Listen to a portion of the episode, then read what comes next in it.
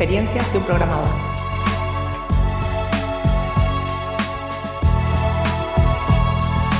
Hola, estás escuchando Experiencias de un programador. Este podcast está dirigido por Carlos Ble y presentado por Ainara López Ble. ¿Este programa es posible? Gracias a Lean Mind. Episodio número 14, Refactoring. Allá por 2007 yo trabajaba como desarrollador.net en una empresa irlandesa. En la oficina había una pequeña estantería con algunos libros técnicos, la mayoría de ellos obsoletos como suele pasar. Pero había uno que me llamó mucho la atención, y era el libro de Refactoring de Martin Fowler. Ese libro era totalmente vigente, de hecho era lo que yo estaba buscando. Me alucinó por completo. Nunca había visto ni leído ni conocido a ningún programador que se tomara tan en serio el código, que fuera capaz de analizar con tanta profundidad qué tipo de problemas presenta un determinado bloque de código y que además hubiera encontrado las fórmulas para traducirlo en otro bloque que no tuviera esos problemas. Es decir, me encontré con un catálogo de recetas para mejorar el código. Y esto fue mind blowing, como dicen los ingleses. Realmente me alucinó. En ese entonces yo sentía que la forma en que desarrollaba software no debía ser la mejor, que no iba muy bien encaminado porque pasaba mucha fatiga con las subidas a producción, los errores. No encontraba una forma homogénea de eh, conseguir unos niveles de calidad aceptables. De hecho, ni siquiera sabía muy bien dónde estaba la calidad, qué métricas podía utilizar, qué baremos tenía. Y ese libro fue la puerta a un nuevo mundo de metodología, de rigor, de encontrar un criterio eh, al respecto de por qué hacemos las cosas. Y gracias a él encontré después a Ken Beck, Edward Cunningham, Stream Programming, TDD. Fue todo un descubrimiento que me cambió la vida profesional. La persona que llevara ese libro a la oficina jamás se pudo imaginar el impacto que iba a tener en mí.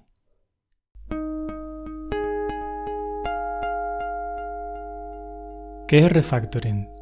Según Martin Fowler, refactoring es modificar el código para que cambie la forma en que está codificado sin que cambie su comportamiento, es decir, que mantenga la misma funcionalidad, pero que la implementación sea diferente. ¿Y diferente en qué sentido? Bueno, pues en el sentido de que sea más fácil de entender por otras personas que van a leer el código, que sea a menudo más simple, más fácil de modificar y que refleje lo más posible el conocimiento de negocio del ámbito o del nicho del sector en el que estamos trabajando. Conviene recordar que en un proyecto de largo recorrido, cuando estamos programando, las personas que están programando ese proyecto dedican mucho más tiempo en el día a día a leer código que a escribir código. Y esto ocurre porque es difícil entender ese código y modificarlo, al menos sin cometer errores. Por eso es tan importante que ese código sea fácil de cambiar, porque vamos a reducir muchísimo la carga cognitiva y la cantidad de horas que las personas tienen que estar pegándose con ese código para entender qué significa, qué hace. Muy buenas, Carlos. Es un placer saludarte a ti y a tu audiencia. Bueno, como ya sabréis por aquí, el desarrollo de software no es de naturaleza estática, como podría ser la arquitectura u otra ingeniería. Normalmente en estas profesiones, a la hora de desarrollar un proyecto, se crea un plan inicial y se sigue a rajatabla hasta el final. En cambio, en el desarrollo de software es más parecido a la jardinería. Por ejemplo, en un jardín puedes tener un plan inicial en el que siembras múltiples plantas, pero sin tener muy claro cuál será el resultado final. Entonces debemos ir retocando cada cierto tiempo cada una de las plantas y sobre todo arrancar las malas hierbas para que el jardín no se convierta en un caos. En el software ocurre algo similar. Los expertos de negocio nos solicitan nuevas funcionalidades que nosotros debemos ir implementando. Durante ese proceso nos encontramos con módulos o funciones difíciles de mantener, es decir, con poca tolerancia al cambio, ya sea porque han crecido demasiado o se han vuelto poco legibles, o añaden más complejidad de la necesaria. En definitiva, nos encontramos con malas hierbas o plantas que debemos podar. A este proceso de podar las malas hierbas del software es lo que se conoce como refactoring. Para comenzar a refactorizar es muy importante que en nuestro proyecto existan test automáticos. ya sean unitarios o de integración, que nos permitan saber en cualquier momento si el código que hemos cambiado sigue cumpliendo los requisitos. Los test son nuestra red de seguridad. A nivel personal, me gusta repasar mi código a diario y refactorizar si encuentro algún punto de mejora, ya que es una buena forma de reconectar con el trabajo que estaba haciendo el día anterior. Bueno, para terminar, me gustaría que te quedaras con una frase muy famosa del autor del cuento del principito, que dice que la perfección se logra no cuando no hay nada más que añadir, sino cuando no hay nada más que quitar.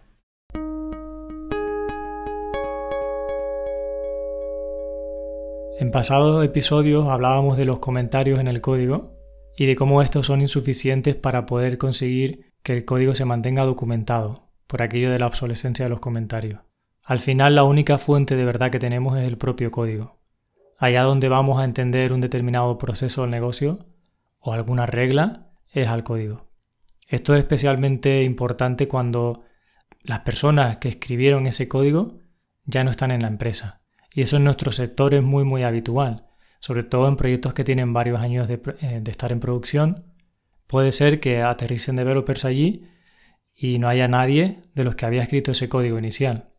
Y puede ser que incluso las personas de negocio tampoco estén allí, o sean nuevas, y que no entiendan bien todos los procesos. En este caso la fuente de verdad donde va a estar es en el código. Así que más vale que éste refleje muy bien los conceptos, las metáforas, porque al final lo que perseguimos cuando queremos hacer un buen código es representar bien de una forma metafórica esos conceptos que existen en el dominio, en el negocio. Esas palabras que usan las personas no técnicas que van a ser usuarios o stakeholders del software que estamos construyendo. Y hablando de metáforas, en muchos otros trabajos existe la necesidad de realizar tareas de mantenimiento que no tienen que ver a priori directamente con el avance, pero que son fundamentales. Aunque Bob habla mucho del tema de la cocina, de cómo en un restaurante no se está preparando comida todo el tiempo, sino que también está limpiándose y preparando la herramienta para que el proceso sea más eficiente, para que no colapse la cocina. Esto en realidad pasa en un montón de otros sectores. Pasa también en la construcción o incluso se llama propiamente mantenimiento el mantener un hotel o unas instalaciones bien cuidadas. Y, es más barato mantenerlo que esperar al punto en que colapse y haya que tirarlo y volverlo a reconstruir. Pues en software pasa muy parecido. Si pretendemos estar todo el rato escribiendo nuevas líneas de código, en algún momento vamos a colapsar. Y sucede, sucede que en los proyectos nos vemos estando más tiempo leyendo código que escribiendo justamente porque perdemos el control sobre lo que el código está haciendo. Llega un momento en que no tenemos certeza sobre lo que hace o no lo entendemos y esa inseguridad nos impide cambiarlo con facilidad porque cambiamos una cosa y estropeamos otra. Por tanto, para mí el refactoring no es una cuestión opcional, es una cuestión de que no queda más remedio que hacerlo si quieres que el retorno de la inversión del software llegue en algún momento. Es decir, si no haces refactoring nunca, vas a colapsar. Es cuestión de tiempo que colapse. Y así luego llegará el momento en que todo el mundo pide reescribirlo, es decir, hacer un software nuevo desde cero porque hemos perdido la batalla de ese software, nos rendimos porque no somos capaces de cambiarlo a la velocidad que necesita el negocio. Pero claro, cuando ese software está en producción y está generando un beneficio, muchísimas veces no se puede parar. Y no se entiende que no se puedan seguir desarrollando nuevas funcionalidades en ese software. Entonces, ¿qué hacemos? Ahí nos vemos con el dilema de hay que parar, hay que hacer refactor y parar todas las máquinas durante un tiempo indeterminado o no, o seguimos a ver hasta dónde podemos llegar hasta que en algún momento no se sabe cuándo lo podamos reescribir. Es ciertamente una situación muy incómoda que penaliza el negocio. Hasta tal punto es así que la mayoría de nuestros clientes nos llaman para que les ayudemos con software que efectivamente genera un ingreso y gracias a eso nos pueden contratar, pero que les impide que día tras día tras día las funcionalidades tardan en salir muchísimo más de lo que nos gustaría. ¿Por qué? Porque la complejidad que hay ahí es brutal. Y hasta el punto de que poner más gente en el proyecto no ayuda. O sea, la dificultad es tan grande que no tienes una forma ágil de resolverlo, como la empresa necesita para hacer frente a la demanda del mercado. A veces me imagino una aplicación informática como si fuese un jardín que tengo bajo mi cuidado. Cuando me pongo a hacer refactoring, me imagino que estoy cuidando ese jardín para evitar que sea silvestre y porque quiero que esté en el mejor estado posible. Si a un jardín no se le aplican buenos cuidados, puede acabar degradándose tanto que al final nadie sienta interés por pasar tiempo en él y acabe así abandonado. Con las aplicaciones pues pasa algo similar.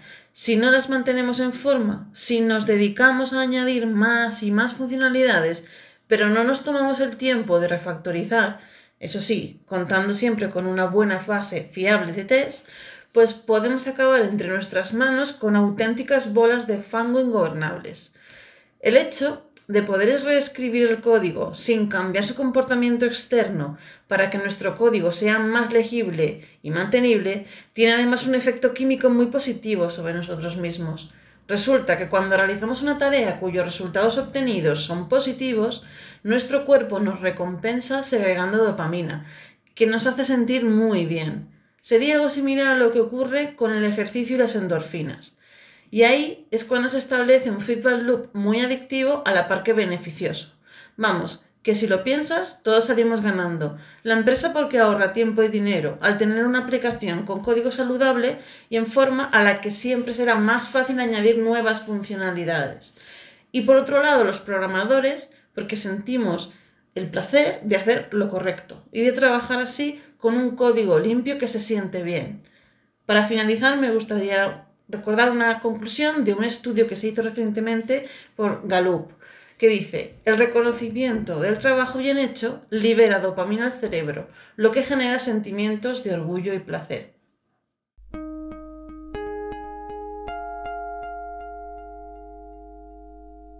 Refactoring es una tarea de mantenimiento que tenemos que hacer todos los días para que nunca se convierta en una bola, porque el objetivo es no perder el control sobre el código. Es decir, que no se convierta en legacy. La definición de legacy code de Michael Feathers es que se trata del código que no tiene test. Pero todos sabemos que código legacy es el que escribimos ayer. ¿Y por qué es legacy? Pues porque nos cuesta mantener, nos cuesta entenderlo realmente. Esto se puede reducir drásticamente si hacemos refactoring todos los días.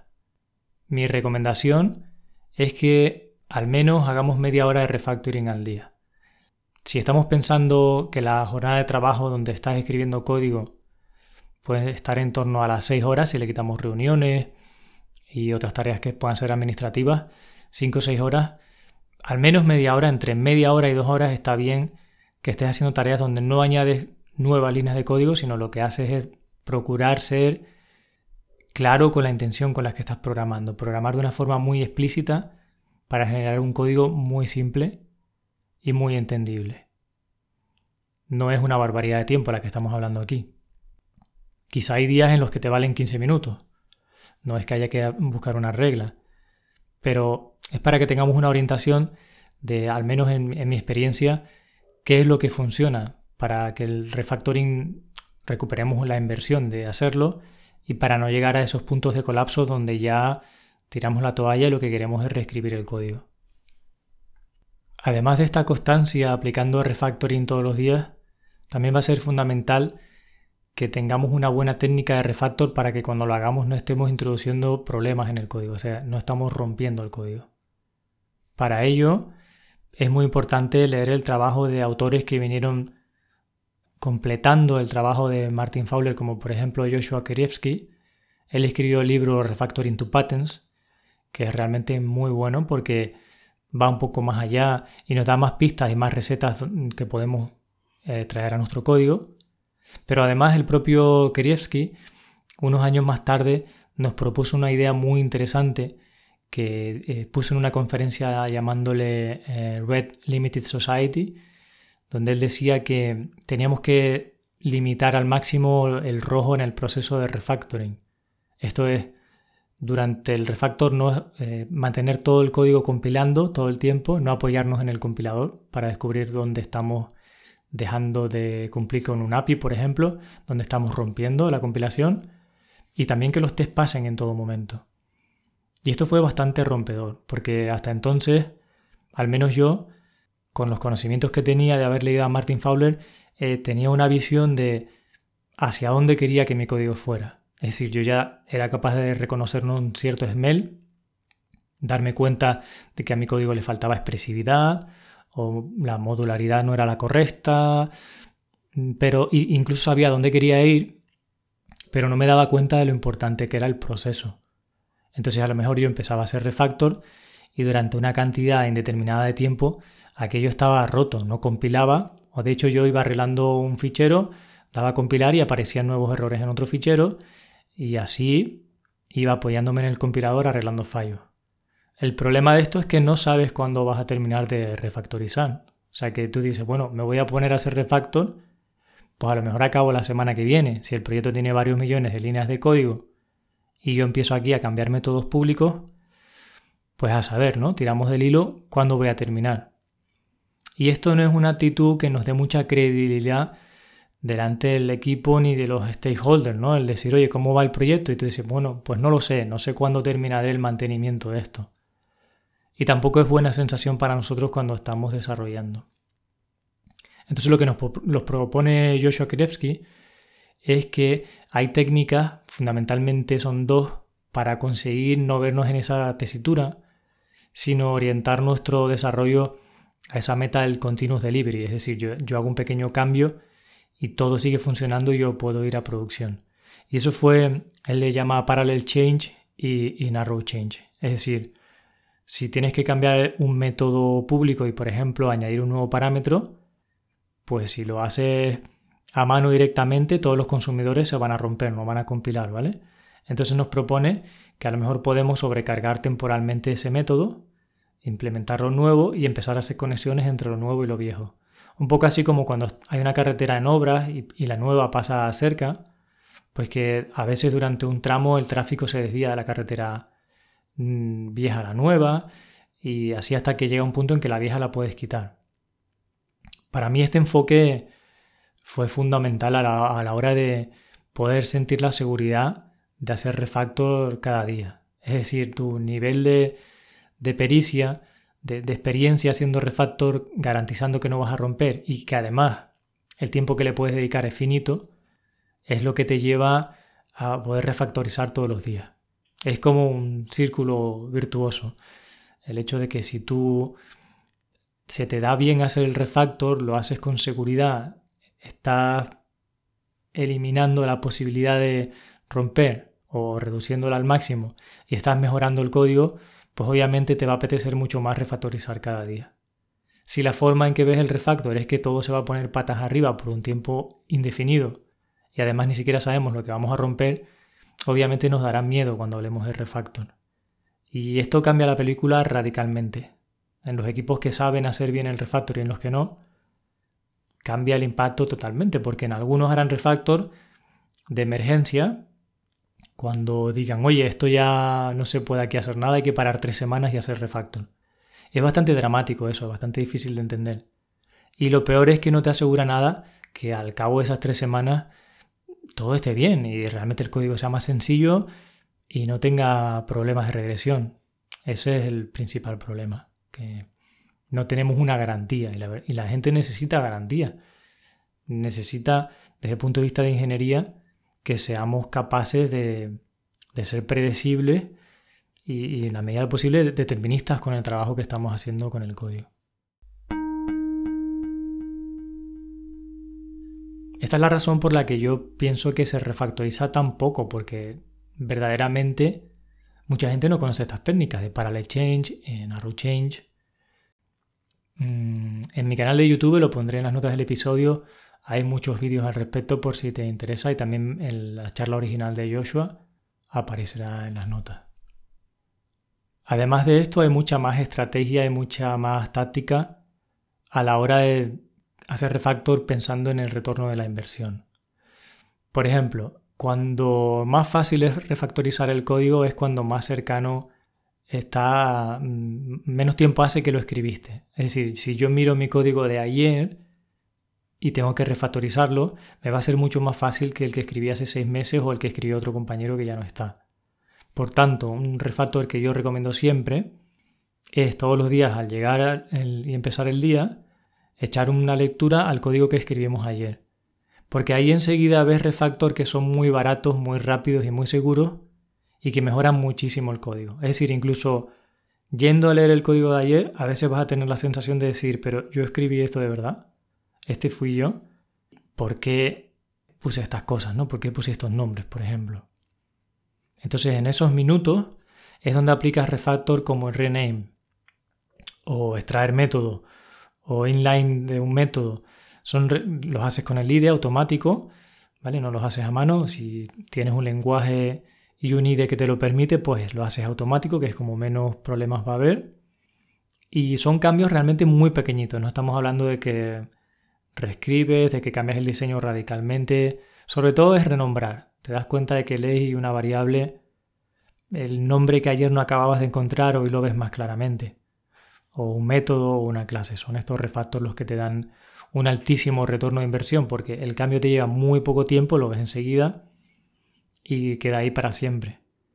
Y este ejercicio de releer código del día anterior y semanas anteriores es buenísimo porque dedicas muy poco tiempo y mejora el código drásticamente. Así que lo recomiendo un montón. Luego otro punto es ir a buscar aquel código que realmente tengamos que modificarlo por algún motivo. Es decir, si hay un código tremendamente complejo, horrible, que nadie lo entiende, pero lleva funcionando desde el año 98 y no tiene bugs y no hay que cambiarlo, pues no te metas en ese código. Eso sería kamikaze, un poco, un poco masoquista. Es decir, ese código funciona, pues no lo toques. Es como como el núcleo de una central nuclear. O sea, es el motivo por el los bancos siguen usando COBOL. Pues eso funciona, pues no se toca. Entonces no te metas en ese berenjenal. ¿Vale? Es un poco de sentido común, pero a veces pensamos en refactor como ir a la guerra, ¿no? Vamos a buscar el código peor que haya y vamos a pegarnos con él. Y no, no, es todo lo contrario. Vamos a buscar qué código no podemos obviar porque requiere modificaciones, porque hay nueva funcionalidad o porque tiene bugs. Y ya que tenemos que tocarlo, y, o por lo menos entenderlo, Vamos a ver si hacemos refactor. De hecho, cuando no entiendes el código es muy bueno el hacer refactor para intentar entenderlo. Y esto lo puedes hacer en una rama nueva porque va a ser una exploración experimental. Es decir, abres una nueva rama, te pones a hacer cambios sin entender muy bien lo que estás cambiando, e incluso rompiendo, apoyándote en el compilador y todo esto, porque lo que quieres no es cambiar el código en ese punto, sino que quieres es comprender. Tienes una serie de hipótesis y vas tocando, tocando para comprender. Y cuando llega un momento que adquieres conocimiento, puedes hacer un rollback o tirar esa rama por completo y empezar de nuevo a ser de verdad el refactor, el que, aquellos cambios que de verdad sí se van a quedar en la base de código. Este refactor exploratorio es realmente muy útil. Además de eso, vamos a ir siempre a por el, dentro del código que tengamos que cambiar, el que sea más fácil, la fruta más baja que cuelga del árbol, ¿no? Que dicen low hanging fruit, o, easy wins, o, quick wins, las ganancias rápidas, ¿vale? Porque no tenemos todo el día para hacer refactor ni tendría sentido, ¿no? Que, que en la cocina estén todo el día fregando platos y vasos y no atiendan a los clientes. No tendría mucho sentido.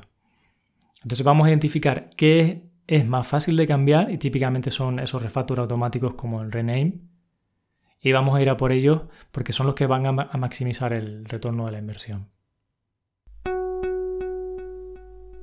Hay que prestar mucha atención a los puntos de fallo comunes que normalmente los bugs solemos cometerlos mucho cuando hay dependencias en el código y luego en código que realiza cálculos o cambios de estado, por ejemplo asignaciones de variable o persistencia, o condicionales también, sobre todo cuando las condicionales son compuestas y te encuentras que hay negaciones o el operador lógico y o el OR, todo eso, eh, sobre todo cuando está combinado, eh, o el mayor que o los intervalos, ¿no? Si es mayor o igual, eh, ahí nos equivocamos muchísimo. Entonces hay que tener ya la señal esa de alerta de que si estamos con un condicional o mutando el estado, haciendo cálculos, o que si en ese código hay un montón de dependencias involucradas, que sepamos que es muy fácil que cometamos errores ahí. Eso es bueno tenerlo en el radar.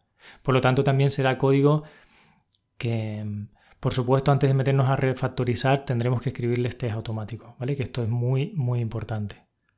Es decir, antes de ponernos a cambiar código, necesitamos tener una batería de test automáticos que nos cubran, que nos digan, vale, se ha cambiado y está bien. Y cuando no es posible, porque a lo mejor estamos con una tecnología que no es fácilmente testable, o el código por algún motivo no se puede testar automáticamente de una forma que nos dé un buen feedback, por lo menos hay que tener un plan de pruebas manuales, que puede ser tan sencillo como una hoja de cálculo donde pongamos los casos, ¿no? Eh, cómo se comporta el usuario y mm, qué valores le introduce al sistema y cómo se comporta el sistema, ¿no? Entrada, salida. Por lo menos tener ahí lo que sería un antiguo plan de pruebas para que al menos manualmente podamos probar aquello, ¿no? Eso es muy importante antes de refactorizar. Por eso si combinamos refactoring con TDD o con testing, eh, tenemos un resultado tan potente porque estamos siempre cambiando sobre seguro. De hecho, el refactoring es uno de los tres pasos de TDD, totalmente eh, imprescindible. Si no estás haciendo refactoring, no estás haciendo TDD, ¿vale? Pero igualmente puedes hacer refactoring cuando haces test a posteriori. Lo importante es que tengas alguna certidumbre de que eso va a seguir funcionando. Es fundamental ser metódicos con los cambios que introducimos en el código y hacerlos uno a uno, no, no estar cambiando varias cosas a la vez. Y cada vez que hacemos un cambio y ejecutamos los tests y funciona, mi recomendación es hacer un commit en el control de versiones. En Git, por ejemplo, si los que estamos usando, hacer un commit.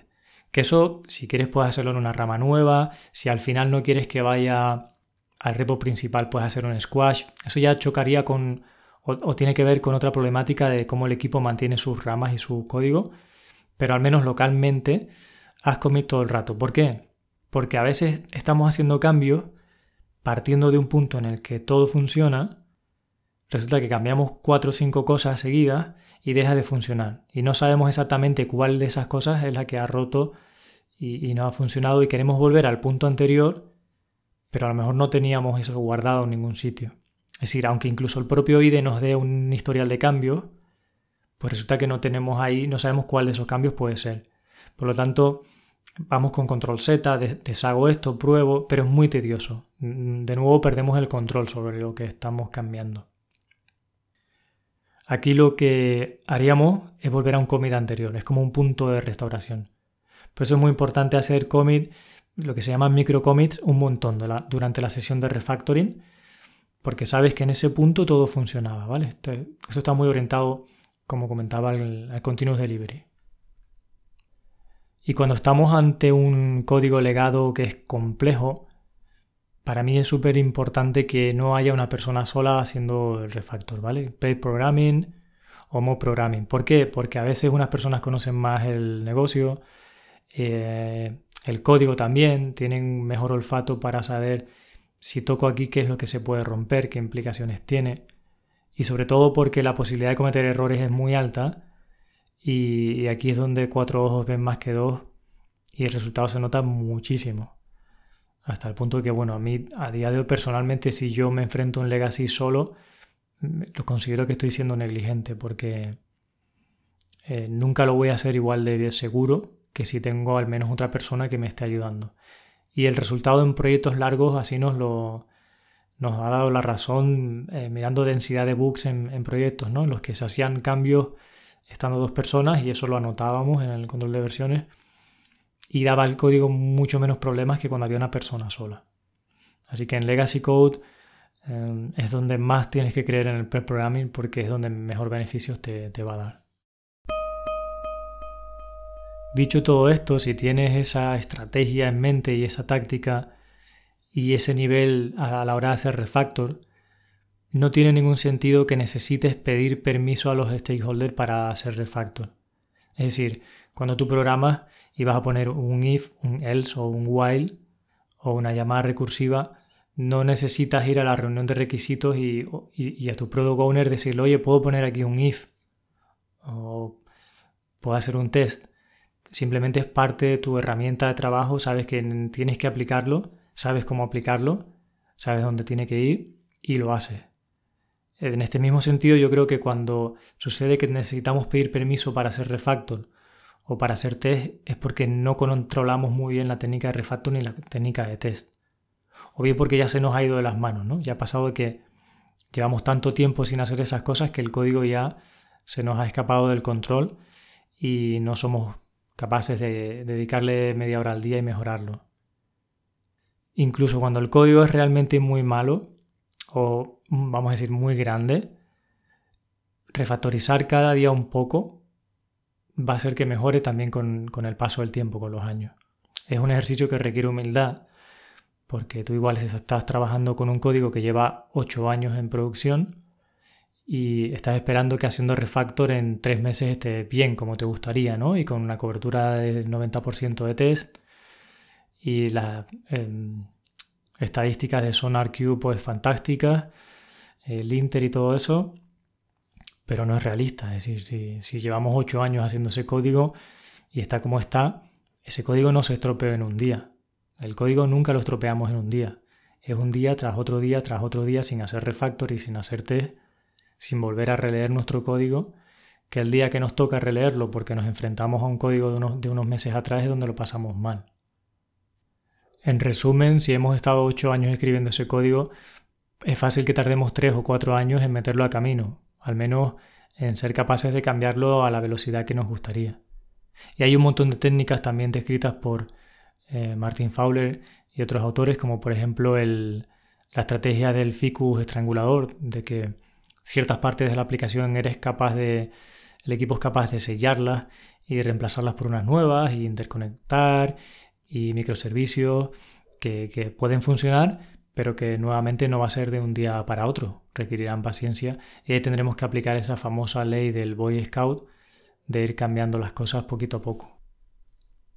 Si en tu equipo no hace refactor, estáis perdiendo todo ese know-how que se va a ir con las personas cuando salgan de la empresa y no van a quedar en el código. Y no creo que ninguna empresa tecnológica que sea consciente de esto quiera que pase. Por lo tanto, si te ves en la necesidad de vender, entre comillas, refactoring en tu empresa, hay que explicar que lo que consiste es en que la inversión que ya se ha hecho en que esas personas adquieran el conocimiento, se retorne al código y quede ahí para la posteridad. Esto pienso que es de los puntos más importantes para que se entienda el valor de refactorizar, que el conocimiento no se vaya. Si no tienes las habilidades para hacer refactoring a diario de una forma fluida y segura, no te preocupes, se pueden adquirir. En las notas del episodio te dejamos recursos, libros, charlas, screencasts que sin duda te van a ayudar. Es cuestión de ponerle ganas, de entrenarse y de practicar. Interesarme por el refactoring y aprender a hacer refactoring me cambió la vida profesional para siempre. Creo que en nuestra profesión hay poquitas técnicas y poquitas habilidades que no sean caducas de tan alto impacto y tan alto beneficio como es el refactoring. Para los que escriben código, para los que lo mantienen, para los usuarios, para los stakeholders, para los inversores. Refactoring es la técnica imprescindible. Recuerda siempre con estrategia y táctica. Para mí el refactoring es una herramienta más que debemos usar a diario en el desarrollo del software. Tras ver muchos proyectos que acaban con código poco mantenible, creo que una de las mejores estrategias a aplicar es ir haciendo pequeños cambios por ejemplo, un simple cambio de nombre o extraer a métodos más pequeños nos puede aportar mucho valor a la hora de comprender el código. Que el equipo de trabajo esté alineado en estas estrategias de refactoring harán que estos pequeños cambios sean perceptibles más rápido. Una estrategia que aplico en algunos casos es, antes de empezar con un nuevo desarrollo de una tarea, cuando reviso el código al que me tengo que enfrentar, realizo pequeños cambios de nombres, por ejemplo, o extracción de alguna variable o método. De modo que entiendo mejor este código y le aporto algo de valor previo al proceso de desarrollo. Luego guardo estos cambios con un commit y ya comienzo a realizar la tarea que tenía asignada. En ocasiones nos encontramos código con nombres poco legibles, por ejemplo, abreviaturas. Haciendo un simple cambio de nombre en variables, constantes, métodos o incluso clases, podemos hacer que nuestro código sea mucho más comprensible. Nombrar correctamente ciertas cosas nos da más semántica y por tanto facilidad para comprender lo que hace nuestro código. Este refactor, el rename, es muy simple, pero nos aporta muchísimo valor en el día a día. Muchas veces nos encontramos métodos muy largos, incluso a veces tenemos que hacer scroll para leerlo. Seguramente también hemos visto métodos que hacen varias cosas, diferentes cálculos, o bloques de código precedidos por un comentario que indica lo que hace o una sospechosa línea en blanco dejada tanto arriba como abajo para identificar claramente ese bloque. Otro refactor sencillo que podemos aplicar es el extract method, que nos ayuda a encapsular los bloques de código que comentábamos. Dividir en métodos más pequeños que solo hacen una única cosa nos ayudará a testearlos de forma más fácil y comprenderlo mucho más rápido.